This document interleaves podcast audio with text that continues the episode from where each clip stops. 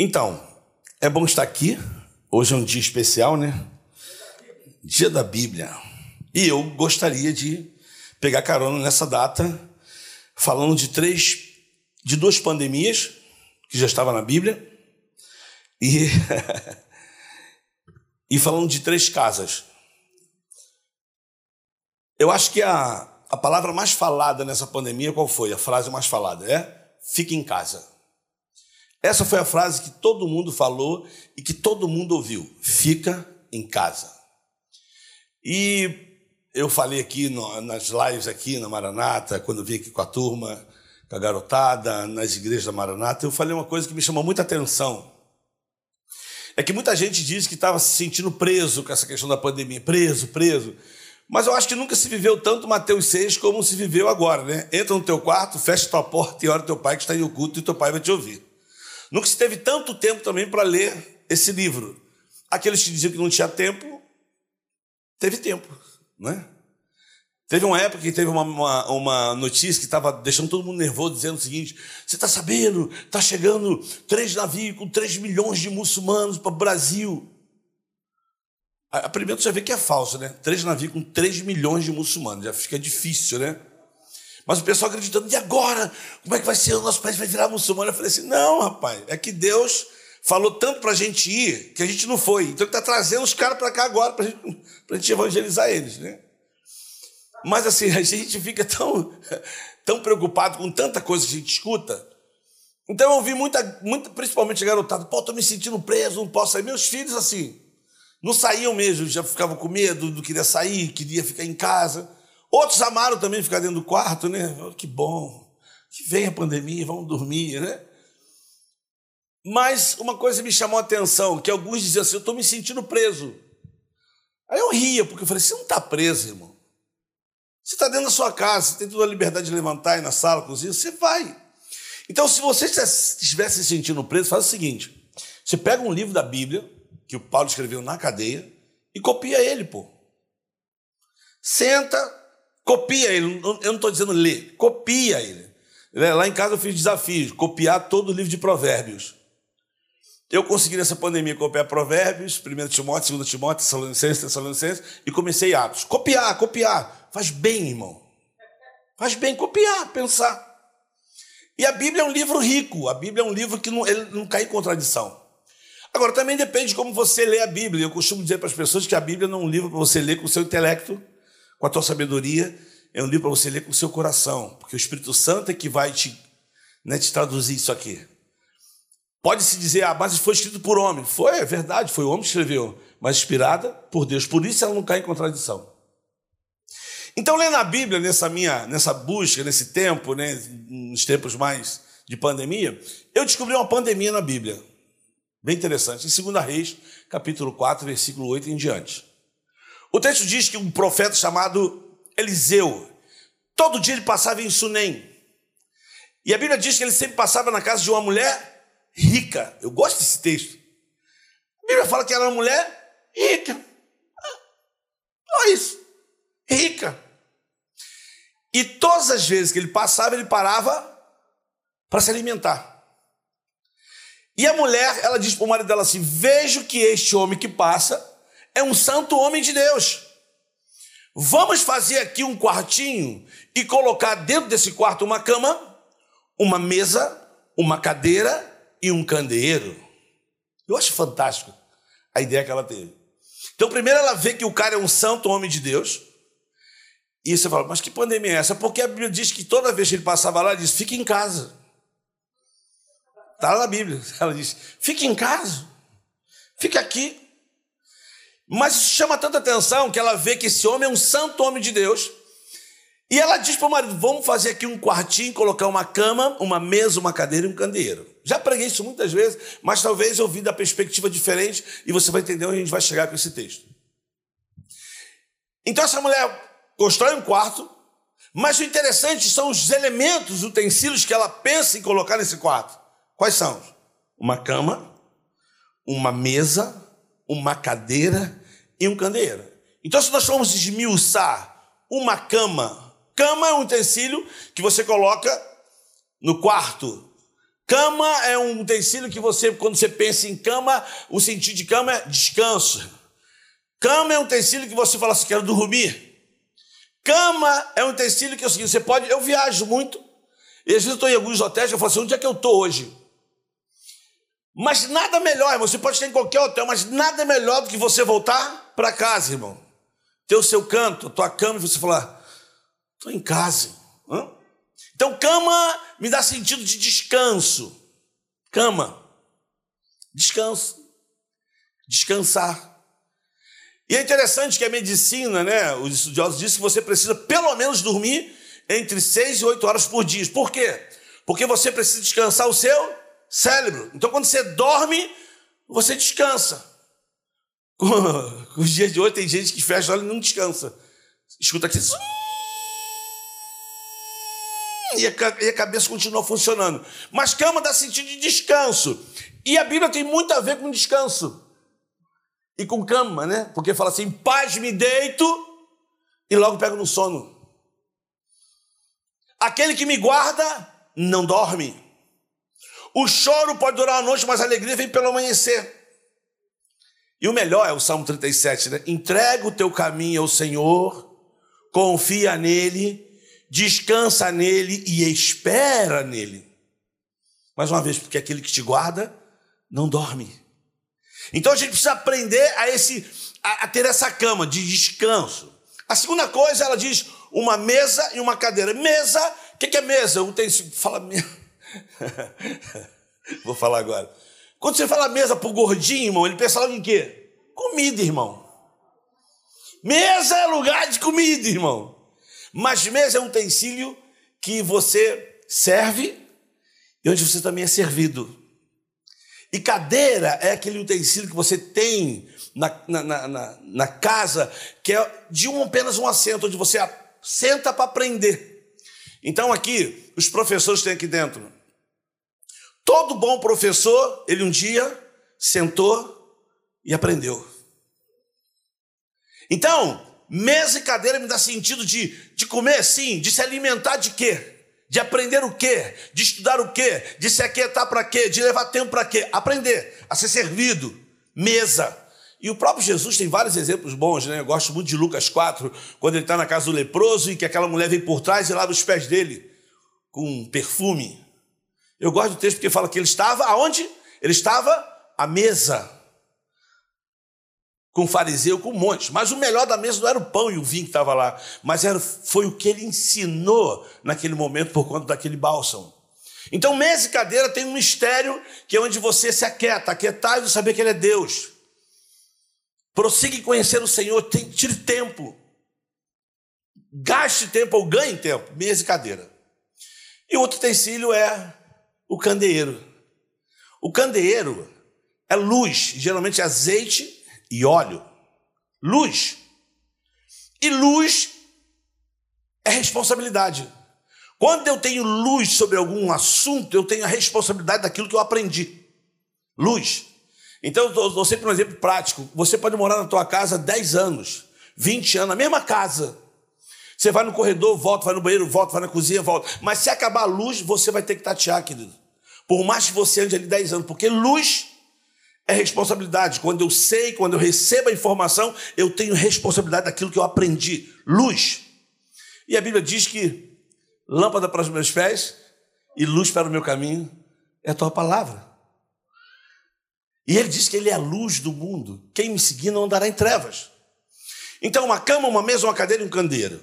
Essa é a primeira pandemia que eu vejo da Bíblia. E eu achei interessante, aprendi muita coisa com esse texto. E a segunda pandemia que eu encontro na Bíblia está lá em João, capítulo 20, quando a Bíblia diz que ao cair da tarde os discípulos estavam dentro de uma casa com medo. De quê, irmão? De uma pandemia que estava lá fora chamada judeus que queriam matar cada um deles. E eles falaram: vamos ficar aqui em casa, não sai daqui, não, senão tu vai morrer. Mas a Bíblia diz que Jesus chega nessa casa, ele entra com as portas e diz: Pai, seja convosco. Assim como o Pai me enviou, eu também vos envio. E soprou sobre eles o Espírito. É a segunda pandemia. Casa, ficar em casa, pensar no porquê da casa. Agora, tem a terceira casa, que eu gostaria, dá para projetar aí, João, capítulo 4. Eu acho que eu quero ler esse texto todo, talvez vai ser a. João 14, 19. Esse texto aí é talvez é o que vai dar toda a vida aquilo que a gente vai falar aqui essa noite. João 14, 19. A gente está. João 14. O texto diz assim, ó. Ainda um pouco e o mundo não me verá mais, mas vós me vereis, porque eu vivo e vós vivereis. Naquele dia conhecereis que eu estou no meu Pai e vós em mim, e eu em vós. Aquele que tem os meus mandamentos e os guarda, este é o que me ama. E aquele que me ama será amado de meu Pai, e eu o amarei e me manifestarei a ele. Perguntou-lhe Judas, Dão Iscariote, o que houve, Senhor? O que há de manifestar a nós e não ao mundo? Respondeu Jesus. Olha o que Jesus respondeu, queridos. Se alguém me amar, guardará a minha palavra, e meu Pai o amará, e viremos a ele e faremos nele morada. Tu viu? Faremos o que, irmãos? Nele morada. E quando a gente começa a ler a Bíblia, a gente percebe que, e a gente aprende isso na escola dominical, que o Deus criou todas as coisas para o louvor e glória do seu nome. Quando a gente começa a ver o Antigo Testamento, você vê que a, que a glória do Senhor se manifestava através de um, de um utensílio, né, de, um, de uma caixa chamado o quê? A arca do Senhor. E aonde a arca do Senhor chegava, a glória do Senhor se manifestava. Não eram todos que podiam tocar naquela arca, somente levitas e sacerdotes. E quem tocasse indevidamente morria. Isso era fato. Existe uma música hoje cantada nas igrejas, tem gente que conhece essa música. E eu fico, eu, eu, eu, eu fico, eu, eu, sou meio crítico né, com essa música, mas a música diz assim. Você que está em casa aí, que está ouvindo, a música é assim: Qual é o som, qual é o som, quando Deus desce na terra. Quem sabe essa música? Levanta a mão. Quem já ouviu essa música? Então, a música diz assim: Qual é o som, qual é o som, quando Deus desce na terra? Aí o pessoal fica: qual é o som? Qual é o... Isso me chamava a atenção, porque eles perguntavam, perguntavam, mas não dava resposta. Eles fazem a pergunta na música, e a música, irmão, é cantadíssima. Então eu comecei, quando eu ia para as igrejas pregar, que eu vi essa música, eu falei, irmão, qual é o som quando Deus desce na terra? Vocês fez a pergunta 20, 30, 40, 60 vezes. Se tornou um mantra a pergunta. Por que você fica, qual é o som, qual é o som, quando Deus desce na terra? Vai, qual é o som? Aí vai aumentando, e eu perguntando, qual é o som? Qual é o som? Né? Mas não é crítica não, mas é para se pensar. Então eu pergunto, qual é o som quando Deus desce na terra, irmão? A Bíblia diz, no princípio era o verbo, o verbo estava com Deus, e o verbo era Deus. E o verbo se fez carne e veio aonde, irmão? Na terra. E qual é o som que, se, que você ouve? O, o som, o anjo já diz: Eis que trago boas novas, de grande alegria, que será para todo mundo. Esse é o som, o som da salvação, da restauração, da justificação, do amor, do perdão. Esse é o som. Mas é um som que precisa ser praticado, vivido e não apenas cantado. Mas se canta quando você guarda isso aqui. Se prega quando você guarda isso aqui. Porque ele passa da música para a vida. Para a vida. Então qual é o som? O som, os profetas diziam: nascerá um menino. Seu nome será maravilhoso. Conselheiro, príncipe da Deus forte, Pai da eternidade. E o som se ouviu, irmão, e há mais de dois mil anos. Ainda é falado desse som quando ele desceu na terra há mais de dois mil anos, quando ele foi pregado numa cruz por mim e por você. Então, quando Jesus diz assim, eu e meu pai faremos nele morada, é para a gente pensar. Pensar em quê? O exemplo que eu dou é: sopra na mão. Tem vento. Tem vento aqui. Soprou na mão, tem vento. Vem de onde o vento? De dentro. E a Bíblia diz que quando Deus cria o homem do pó da terra, ele levanta o homem do pó da terra, o homem faz o quê? Nada. Porque ele só faz alguma coisa depois que Deus sopra sobre ele. Então existe um vento dentro de você, quem deu foi Deus. Amém? Agora, o Jesus diz em João que ele diz assim: Assim como o Pai me viu, também vos envio. E soprou um outro vento. Que vento é esse? É um vento que transforma eu e você. Essa noite, querida, é simples para a gente orar. Deus quer fazer em nós morada. Essa noite, queria dizer para algumas pessoas: se você está aqui dentro e no meio dessa pandemia toda, quando estiver difícil, fecha os olhos e diz assim: Jesus, fique em casa, não sai dessa casa aqui não, porque esse é o lugar que Ele quer estar todo dia. Eu amo as pessoas que sabem o aramaico, o grego, falam assim: o original dessa palavra é isso, o original é isso. Eu gosto disso. Mas ninguém, irmãos, precisa me explicar o que está escrito em João, em, Apocalipse 4, 3, 20. O que, que diz Apocalipse 3, 20? Este estou à sua porta e bato. Se alguém ouvir a minha voz e abrir a porta, eu entrarei. Aonde, irmão? Nessa casa chamada você. Essa noite, no meio dessa pandemia toda, quero dizer para você que Deus sabe o que está fora dessa casa. Essa noite, quero dizer para você que Deus sabe que tipo de pandemia está aqui fora. E o meu papel e o teu papel é guardar os mandamentos, fechar os olhos. Quando tiver difícil, falar: Senhor, fique em casa. Sai daqui não. Fique em casa. Essa noite, irmão, ele nos fez para ser morada dele. Tem um amigo meu que canta assim: Deus preferiu essa carne, não quis os templos que eu posso construir com minhas mãos, me fez casa, eu sou morada, lugar de Deus que não está lá fora, mas se mora dentro de mim. A minha janela são esses olhos que brilham. Uma coisa ela mostra quem ilumina é o meu amado, mudando as coisas de lugar dentro de mim. E no refrão diz: Eu sou casa, lugar de Deus, ele habita em mim. A frase que mais nós, que mais ouvimos foi: Fique em casa. E eu acho que a frase que a gente precisa mais exercitar todos os dias diante desse amor é: Jesus, fique em casa. Sai daqui não. Aqui é teu lugar. Sai daqui não, porque quando ele está dentro de você, querido, você começa a discernir as pandemias que estão aqui fora. As pandemias que vêm para te matar, para roubar e para te destruir. Fique em casa. Essa é a palavra essa noite. Diante dessa palavra de Deus, aquele que tem os meus mandamentos guarda, esse é o que me ama. E aquele que me ama será amado de meu Pai. E eu me manifestarei a ele.